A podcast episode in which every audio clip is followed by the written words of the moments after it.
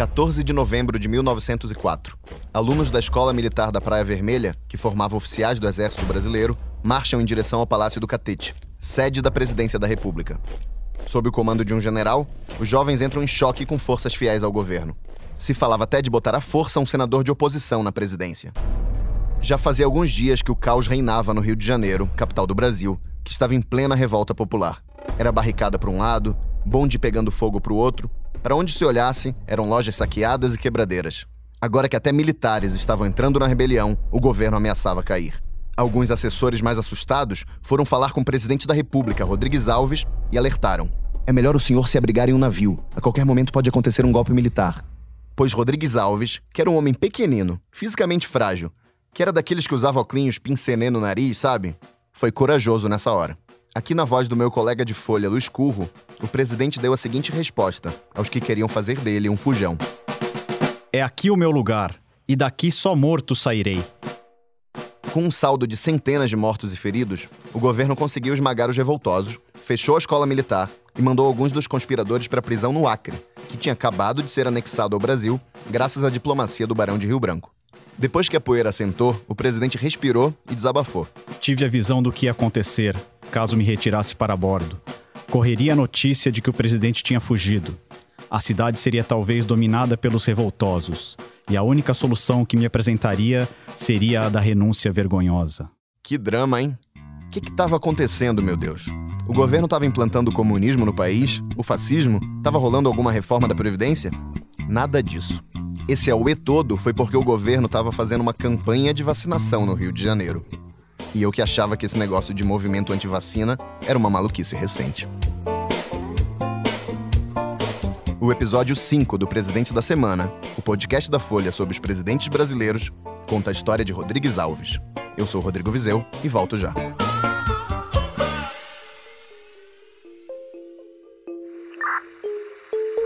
Trabalhadores do Brasil. Brasil tem instituições democráticas sólidas. Confio nos meus aliados. As Forças Armadas permaneceram fiéis ao espírito da democracia. E pela minha fé em um Brasil justo e moderno. Quem ganhar ou quem perder, nem quem ganhar nem, per nem perder, vai ganhar ou perder. Vai todo mundo perder. Quando eu era criança em Belém do Pará, eu adorava quando meus pais me levavam no Bosque Rodrigues Alves, que é o jardim botânico da cidade. Eu gostava porque tinha um monte de bichos, uns coretos e castelinhos para brincar. Se você for a Belém, vai ver que o bosque chama atenção por ser um quarteirão enorme, cheio de árvore, umas lagoas, mas tudo muito bem urbanizado e delimitado. Dá para ver que aquele pedaço de floresta controlado pelo homem foi colocado ali todo cercado e murado para embelezar a cidade, que naquele ponto é cheia de prédio e avenida barulhenta. Uma coisa meio inspirada no urbanismo da Europa. Quando eu fui pesquisar sobre Rodrigues Alves, vi como era perfeito que ele deu o nome a esse bosque de Belém. Porque se tem uma coisa pela qual esse presidente era obcecado, era por embelezar, limpar e organizar as coisas. Praticamente uma Mônica de Friends. Esse jeito sistemático do presidente é uma coisa que já aparece desde a infância dele. O Francisco de Paula Rodrigues Alves nasceu numa família rica de produtores de café de Guaratinguetá, no interior de São Paulo. O garoto tinha todas as oportunidades diante dos olhos. Ele aproveitou e era um baita de um CDF na escola. Quem me ajudou a conhecer a história desse cara foi a Lilia Schwartz, historiadora e antropóloga, Alô. que escreveu, entre tantos Alô? livros, Alô, o excelente Lilia. Brasil, uma biografia, Oi, em parceria com Heloísa Starling. Ele era, enfim, era o filho pródigo, não o último filho, mas o filho que estudou no Colégio Pedro II, né? Criou, criou uma fama Uh, no colégio era o Chiquinho Paula, né? Tem todo esse folclore que dizia que Joaquim Nabuco nunca conseguiu passar, ter melhores notas do que o, o Rodrigues Alves, né? Então parece que ele é uma pessoa muito sistemática, muito estudioso, né? Vai, vai, vai usar de todas essas instâncias simbólicas das elites brasileiras. Então, Colégio Pedro II entra na Faculdade de Direito do Lago de São Francisco. É o que parece era, era essa pessoa muito, muito comprometida. Uh, herdou, ah, quer dizer, casa muito bem, né? Casa com a sua esposa, ah, ela vem de uma família bastante abonada, né? E ele consegue triplicar a fortuna. Então, eu penso que se você estivesse ao lado do, do conselheiro, você encontraria uma pessoa muito focada, né? E uma, um, com essa origem, com esse passado como fazendeiro, depois que vai se reinventando, ele é advogado, ele é administrador, né? Uma pessoa, sobretudo, bastante, bastante focada na sua, na sua carreira política, né? Só tinha uma fama que perseguia esse focado Rodrigues Alves, a de Dorminhoco. Inclusive, um apelido que colou nele foi Soneca, com muitas charges retratando ele de pijamas e marchinhas de carnaval para celebrar seu sono infinito. Tem gente que diz que a fama existia porque ele de fato gostava de dormir. Outros dizem que ele trabalhava e estudava demais. E bom, sentir sono é normal, né? Fazer o quê? E tem gente que diz que a razão era o estilo caseiro, nem um pouco boêmio do presidente, que ficou viúvo muito cedo, aos 43 anos, e tinha nove filhos para criar. Como ele ficava em casa, só podia estar dormindo. Mas tem mais uma razão para o apelido, que eu vou falar mais adiante.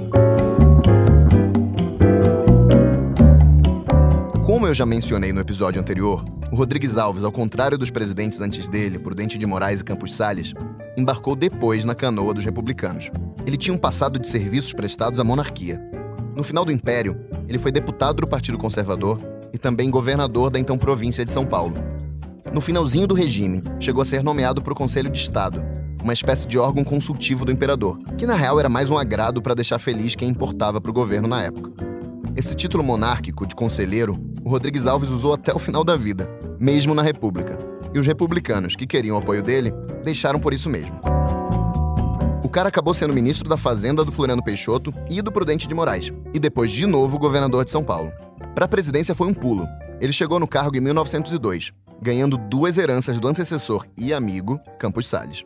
A primeira foi uma eleição fácil, já que ele foi eleito dentro do arranjo arquitetado pelo Campos Salles de manutenção das mesmas elites no poder. A segunda herança foram as contas do país em dia. Com dinheiro em caixa, o presidente pôde pôr em prática a sua tara por limpeza. Na primeira mensagem dele ao Congresso, disse que o objetivo do governo era modernizar o Rio e transformar a capital em uma vitrine para o mundo. Chegou o momento do trabalho e da ação, a começar pelo Rio de Janeiro, que será modernizado. As ruas estreitas, os morros, as praças mesquinhas e a falta de higiene que dominam a capital da República vão desaparecer. As epidemias e endemias, como a febre amarela, peste bubônica, cólera, varíola e malária, que dificultam a imigração e afetam o comércio com os estrangeiros, serão vigorosamente combatidas. Para isso, era preciso derrubar os cortiços, abrir avenidas largas e vacinar a população. Lilian Schwartz fala um pouco disso. Era, era um Rio de Janeiro bastante sujo, mas é preciso que a gente coloque em contexto, né? Ou seja, grandes capitais europeias também eram bastante sujas, tinham muitos ratos, tinham, tinham esgotos abertos e, e, eh, enfim, não era, uma, não era uma propriedade só do Rio de Janeiro, né? Mas, de fato, o Rio tinha todo um sistema sanitário, uh, falta de iluminação, ah, nessa época você teve uma a cidade inchou, né, com uma população cada vez maior vinculada ao funcionalismo público. Essa época dos grandes cortiços, como Cabeça de Porco, né, tão bem descrito por Lima Barreto, né, que eram locais que aglomeravam uma população muito grande, né, e sem nenhuma condição sanitária, ou seja, vinha recebendo uma, enfim, tanto uma, uma migração interna como uma migração externa muito grande. Então era uma cidade de fato que precisava de uma reforma. Isso é inegável. Esse eu acho que é um lado muito importante, né? Que a gente, todo mundo acaba, enfim, só apenas critica a reforma Pereira Passos, mas, mas inclusive eu estudei muito Lima Barreto, que é um dos grandes críticos da reforma Pereira Passos, que precisava ser criticada por um lado e não tanto por outro por outro. O lado importante era essa tentativa de sanitarizar, de, de, alguma maneira, de organizar a cidade, né? de prover a cidade de uma infraestrutura mínima que ela carecia. De outro lado, mais uma vez, como a gente tem destacado aqui na, nessa conversa, o Rodrigues Alves opta por, uh, por, um, por um modelo que significava também embelezar a cidade, né? transformar o Rio de Janeiro no cartão postal que ele é hoje, e, ao mesmo tempo, para embelezar a cidade, ele acha por bem também que esse tipo de, de mentalidade higienista, né, que nós falamos a respeito da vacinação, passa também para o urbanismo, ou seja, uh, arrumar a cidade, organizar a cidade, significava tirar dela todos os costumes que ele considerava, que se consideravam, não era só ele, pouco civilizados, né? Os termos eram esses, costumes pouco civilizados, costumes bárbaros, populações pouco acostumadas com a, a convivência urbana, né? Então, a saída qual foi? Criar grandes bulevares, grandes vias de acesso, tornar a cidade do Rio de Janeiro mais uh, objetiva, né, no sentido de ruas retas, linhas retas, grandes, né, grandes linhas retas e uh, tirar, né, sobretudo no centro, onde era um local de, de convivência de uma população, ah, sobretudo afrodescendente, uma população negra, né, que lá tinha os seus, bandu, os seus batuques, os seus lundus, os seus rituais, expulsar esse tipo de sociabilidade do Rio de Janeiro. O modelo era um modelo europeu, né? essa ideia de que você uh, conviveria com uma Europa nos trópicos, né? Ou seja, a ideia seria transformar o Rio de Janeiro ah, nos novos trópicos, né? Nos, nos novos trópicos civilizados. E para isso era preciso, de alguma forma, transformar o Rio de Janeiro num grande teatro, né? num grande teatro do poder e num grande teatro ah, dessas elites que viviam, como dizia Mário de Andrade, que viviam, moravam no Brasil, mas viviam com a, o imaginário europeu e, sobretudo, parisiense. Né? Falando em Paris, o sonho do Rodrigues Alves era ter uma versão brasileira do Barão Haussmann, um sujeito que abriu os grandes bulevares e basicamente botou de pé a capital francesa como a gente conhece hoje.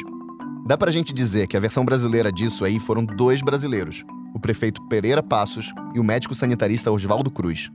O Oswaldo Cruz ganhou carta branca do Rodrigues Alves para fazer uma ampla vacinação contra a varíola na cidade. O negócio foi feito meio à força, gerou toda uma comoção com a população.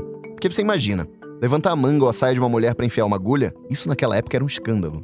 Também não faltava ignorância sobre os efeitos supostamente mortais da vacina.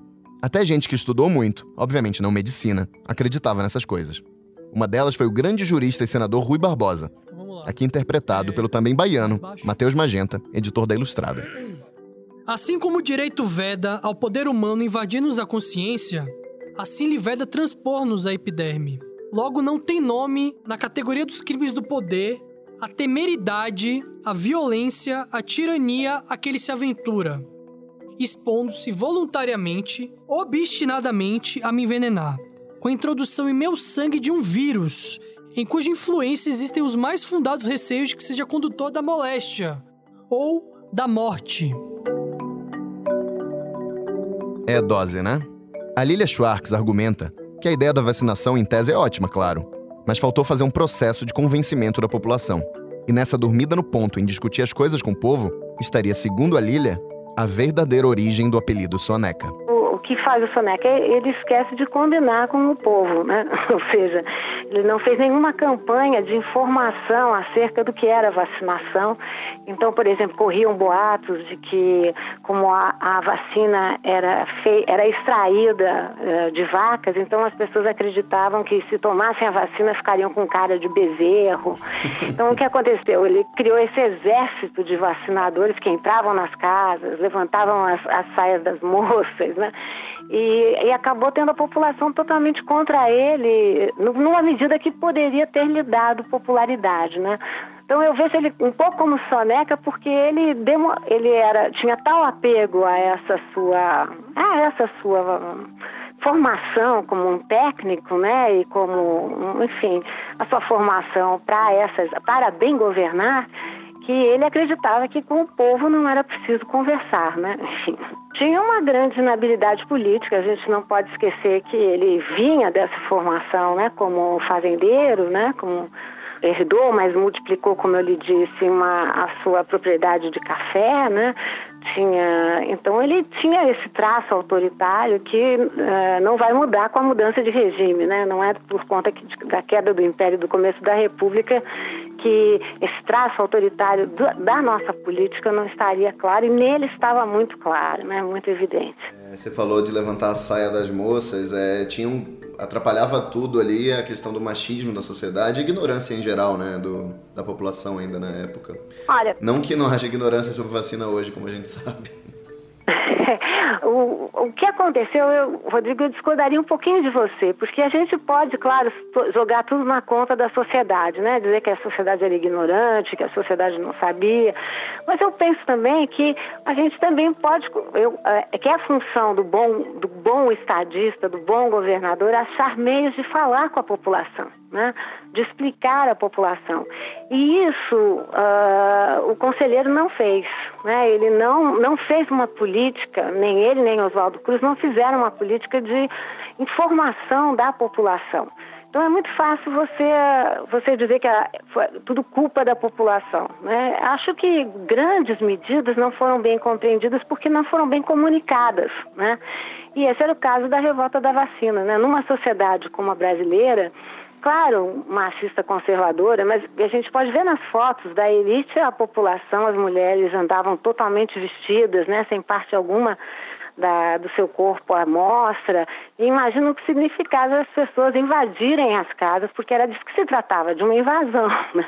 Invadirem, levantarem, tirarem a roupa. Então, de fato, uma campanha, a campanha ficou muito impopular né? e caiu na boca dos jornalistas, caiu motivo para muitas caricaturas, né? E, e, esse exército, né, construído acabou virando chacota. E ele e, e, um presidente como conselheiro, Rodrigues Alves acabou ganhando essa alcunha de soneca, né? Bom, apesar dos erros de comunicação e da revolta da vacina, Rodrigues Alves conseguiu fazer boa parte do que tinha planejado no Rio. Mas aí eu fiquei me perguntando: esse presidente por acaso foi eleito para governar o Rio de Janeiro ou o Brasil? Como é que ficou o resto do país?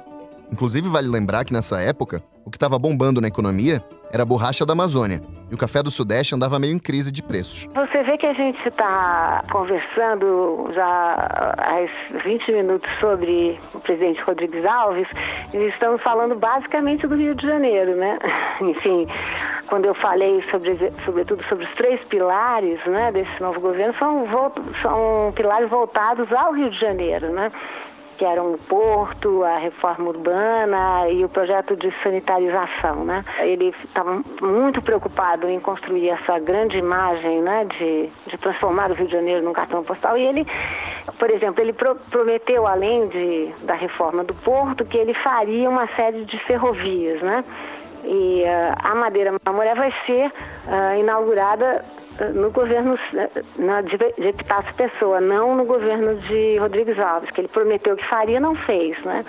Então, de um lado, ele teve essa preocupação de colocar um ministro das Relações Exteriores que, que, que tratou das fronteiras do Brasil, mas se você pensar no interior do país e nos outros estados, não. Rodrigues Alves uh, foi muito mais um, um presidente que, se, que, que uh, legislou sobre a capital do nosso estado, né? De fato, priorizou ah, o Rio de Janeiro como capital e como porta de entrada. Eu fico imaginando que a questão dele era pensar no Rio de Janeiro como porta de entrada real e simbólica do país, né? real porque eram de lá que, que era por lá que de, de, alguma maneira partiu o café e por lá que circulava boa parte da mercadoria, sobretudo por lá, né, a essa altura já consolidada como há muito tempo como capital, era lá que funcionava toda a máquina do Estado, né? Mas simbólica também, porque impressiona essa preocupação do, do, do Rodrigues Alves de, de dar ao Rio de Janeiro uma imagem, uma representação que estava muito ah, deteriorada no exterior, né? O Rio de Janeiro era conhecido como e por extensão o Brasil como o país das doenças, né? o país das grandes epidemias, né? e uh, ele queria sanear essa imagem e dando o exemplo a partir da capital. Né? Pois foi chegando o fim do governo desse presidente prefeito e surgiu uma questão que ia comprometer o poder do Rodrigues Alves. Como eu disse ainda agora, o café estava em crise e os produtores que mandavam e desmandavam no país queriam que o governo ajudasse o setor. No início de 1906, último ano do governo Rodrigues Alves, os governadores de São Paulo, Rio e Minas se reuniram em Taubaté, no interior de São Paulo, e bolaram um plano de empréstimos e subsídios para reverter os prejuízos dos cafeicultores. Entre as medidas, o governo iria comprar o excedente produzido. Ou seja, o contribuinte, o cidadão comum, ia cobrir os prejuízos dos campeões nacionais, os magnatas do café. Dá para imaginar isso hoje em dia? Pois o Rodrigues Alves, mesmo sendo cafeicultor e eleito pelas oligarquias produtoras, não ratificou tal convênio de Taubaté. No caso, pesou outra faceta do presidente, que além de cidades saneadas, gostava de contas públicas saneadas. As elites se vingaram, não deixando que ele fizesse o sucessor que ele queria, Bernardino de Campos, nascido em Minas, mas com vida política em São Paulo. Dentro da política do café com leite, foi escolhido o vice-presidente, o mineiro Afonso Pena, tendo como vice o fluminense Nilo Peçanha, ambos entusiastas do acordo para salvar os cafeicultores. Afonso e Nilo foram apoiados por um senador, chamado Pinheiro Machado, uma figura que cada vez mais vai ganhando muita importância na República Velha, e de quem eu vou voltar a falar nesse podcast. E Rodrigues Alves, por mais que representasse a cafeicultura, teve uma posição bastante paradoxal, né? Não chegou a apoiar exatamente essa, essa medida, né? Temendo que a medida uh, fosse contra as finanças do Estado brasileiro. Né? Esse é um lado importante, né? porque uh, Campos Salles faz, né? O, ele consegue fazer o seu sucessor em Rodrigues Alves e Rodrigues Alves não consegue. Né? Essa foi uma cartada pesada de Rodrigues Alves e ele, de fato, não faz o seu sucessor nesse momento. Acho que é, a primeira, é o primeiro revés que ele tem, né? Só é importante falar que depois de Rodrigues Alves veio Afonso Pena, né, que era justamente do Partido Republicano Mineiro. Era uma sucessão esperada, né, porque teoricamente era preciso fazer essa sucessão entre ah, o café com leite, né? Por isso que a Primeira República é muito conhecida como República do Café com Leite, mas não era exatamente o candidato, né, de Rodrigues Alves. Quando Rodrigues Alves chegou para tomar posse, ele foi ridicularizado pela imprensa porque usava umas roupas antiquadas, um chapéu coco. Diziam que ele parecia mais um presidente da Câmara Municipal de Guaratinguetá do que um presidente. Mas no fim das contas, embora tenha deixado a presidência sem muita força política e tenha rolado a revolta da vacina e tudo mais, o Rodrigues Alves saiu bastante querido pela população. Afinal, a vacinação deu bem certo e o Rio deu uma boa melhorada. O baixinho, inclusive, ganhou outro apelido, que não deixa de ser irônico papai grande lá do catete. Ele passou um país, né, se ele, eh, com contas saneadas, não há dúvida, né, um país que, que estava com uma situação bastante eh, financeiramente tranquila, né? Ele não teve grandes sustos nesse sentido, né? Ah, passou um país ah, que foi se de alguma forma transformando numa distância muito, muito, muito grande entre os governantes e a sua população. Essa distância que já havia ficado claro na época de Canudos ou de Contestado, né?